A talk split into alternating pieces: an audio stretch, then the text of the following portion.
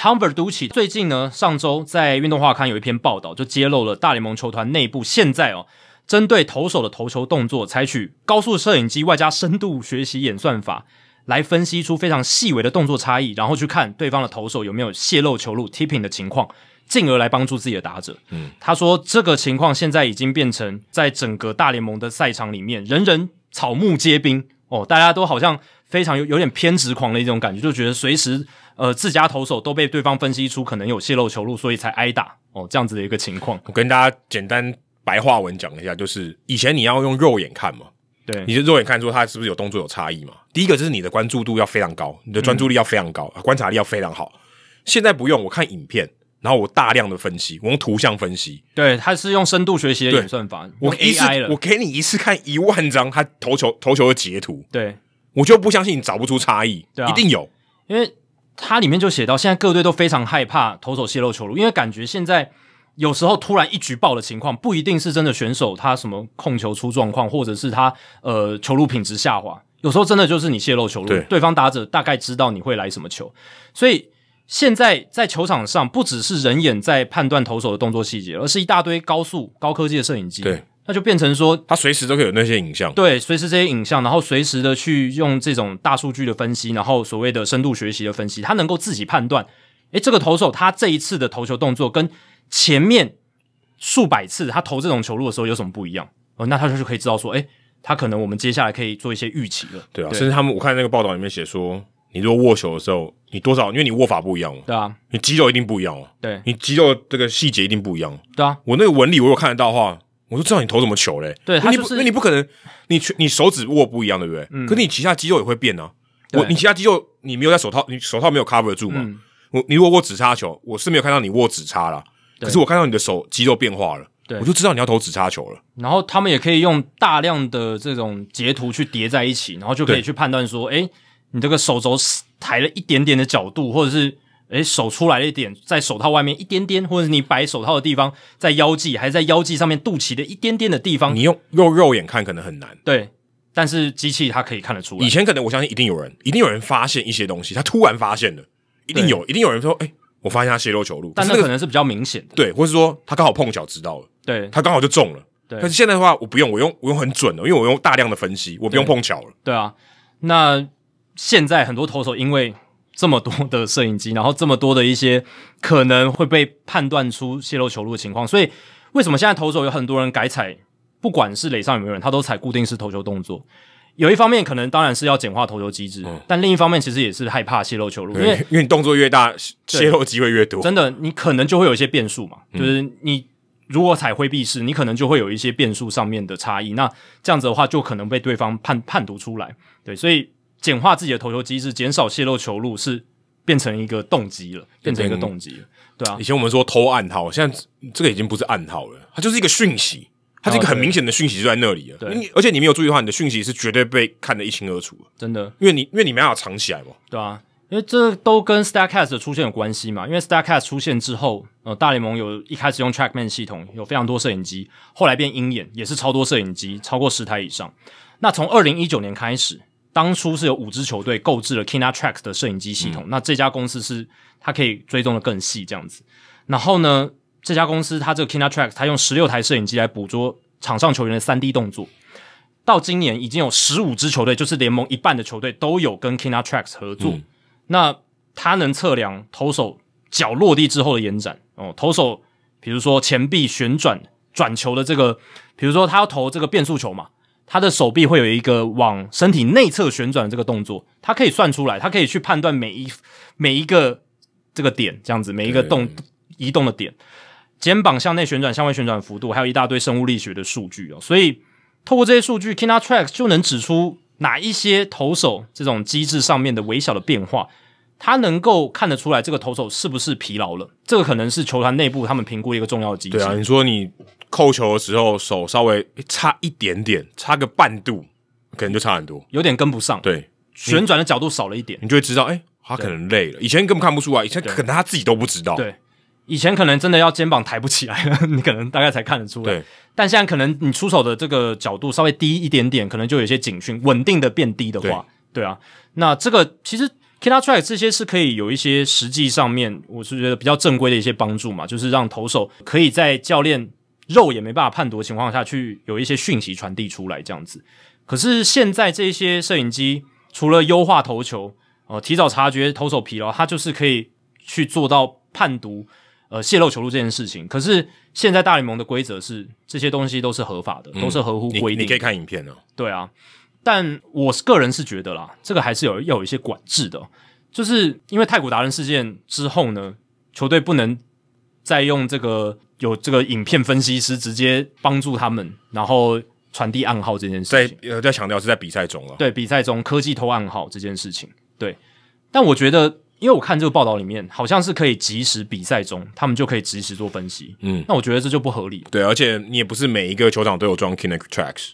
如果你今天没有装，你就没有这个优势了。对啊，所以呃，我是觉得啦，大联盟应该要针对这件事情来做管制。如果它真的变成一个问题的话，如果真的是变成呃，有一些球队因为 Kina Tracks 或者是高速摄影机，它能够获得泄露球路的资讯，或者是人眼没办法判读的泄露球路的资讯，然后来帮助自己。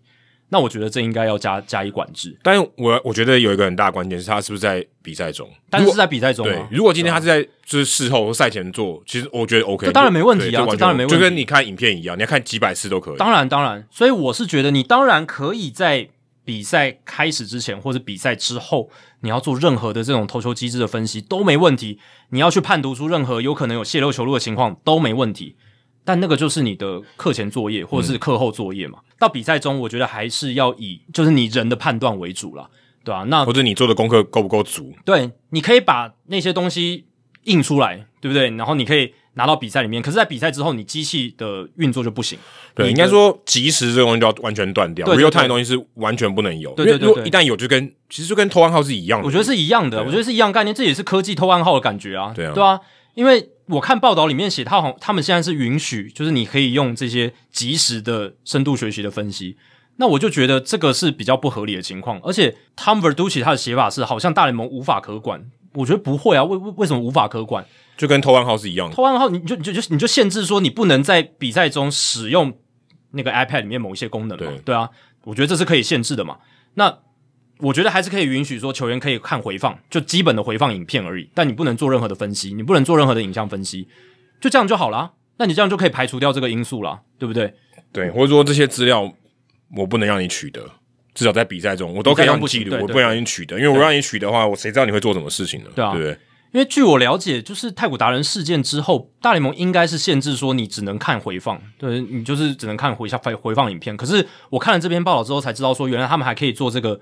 深度学习的这种大大数据的分析哦，这个我觉得是可以啊。如果你只要有你的后勤单或是你的软体是可以分析动作，应该就是可以了吧？但之前我们不知道啊，嗯，之前我们真我们以为他们就只是看回放，说哎，我上个打戏打的怎么样？对，但但那个影片也可能不是转播单位的影片，可能是分析过的影片。那我觉得这样就不行嘛。那你大联盟你要管这个东西，你就是要大家一致公平的话，你要科技发展，你在比赛及时之外，你当然是要要怎么做都可以。但比赛当中，我觉得尽量就还是以。就是肉眼判断，然后或是简简单的影影片回放而已，对不对？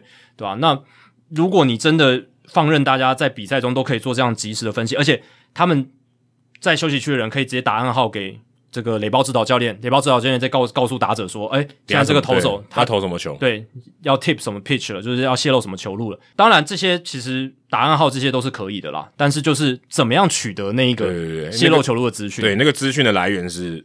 分析是机器分析的，还是你你们教练经验够厉害？对，因为他等于加工过的嘛。那如果你这个来源本身就是不允许的，其实不应该这样做了。或对啊，而且我觉得最大关键是因为不是每个球队都有，而且今天只有主场球队才有办法来控制那个摄影机啊。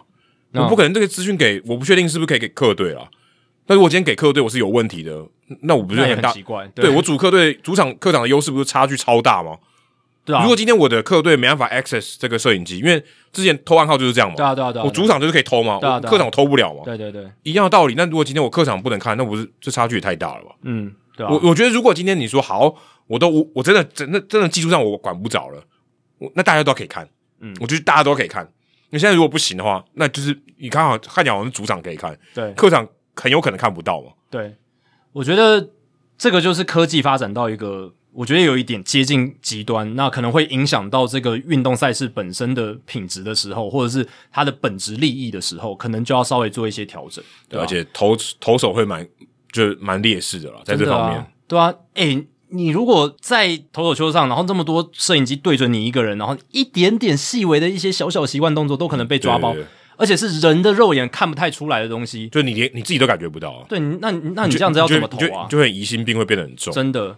所以我是觉得，如果这真的后续 Tom Verducci 有追踪报道，然后他变成一个比较大的问题之后，呃，当然现在其实投手三振还是很多，他可能这个问题可能没有像 Verducci 描述的那么严重。对，我说你知道球路以后，你能把它打爆的几率能有多少？对，那如果他真的演变成一个非常非常严重的问题，那可能大联盟我觉得他们要做立定规范，我觉得是应该是蛮简单的，那就派人嘛去，或者把 iPad 全部收起来。对你，你我就给你一台我们官方发的机器，你只能真的只能看回放，它非常简单，它功能超简单，它就只有只有看即时回放，就这样子而已，对吧？那对吧？现现在都大家都 pitch count 嘛，那投暗号这件事情也已经被联盟遏制住，而且不存在了，也不存在了，对啊。所以在这样的情况下，这个泄露球路的问题，哦，我是觉得如果有一天联盟真的要做，是可以做的。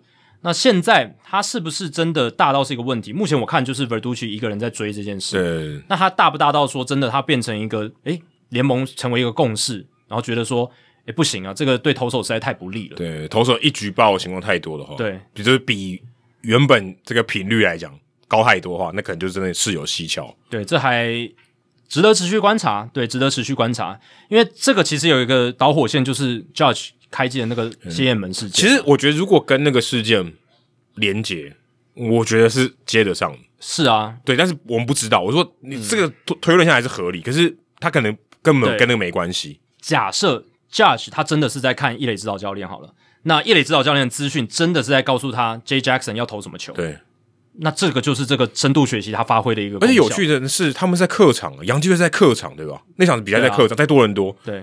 所以他不知道到底假设如果真的有好，我们现在假设他有，这但这是这是一个 if what if 的假设，假设。这是假设，他可以拿到这些资讯吗？其实我也是很好奇，就是这个摄影机不是应该是主场在管的吗？对对，所以按照那个推论，好像杨基不太可能做，但如果杨基真的做了，那 Aaron Judge 可能真的得利了。对。对对，但嗯，这个东西我觉得就是球团私底下你要做作业都没问题，你要用多厉害的深度学习分析，然后呃要要怎么样去收集你的资料都可以，但是在比赛中及时就不行，因为我觉得。嗯，在比赛中的话，投手还可以及时做调整嘛，他不一定会被你准备的资料破解，对不对？对对。然后还有就是，你我觉得在真的比赛里面，你真的科技的成分，我是说场上打球的球员成分，科技的成分要少一点，不然最后我们真的就用机器人在打球就好了。对，或者说比谁的资讯能力强了，对啊，那那这样就比较没有意义，对啊。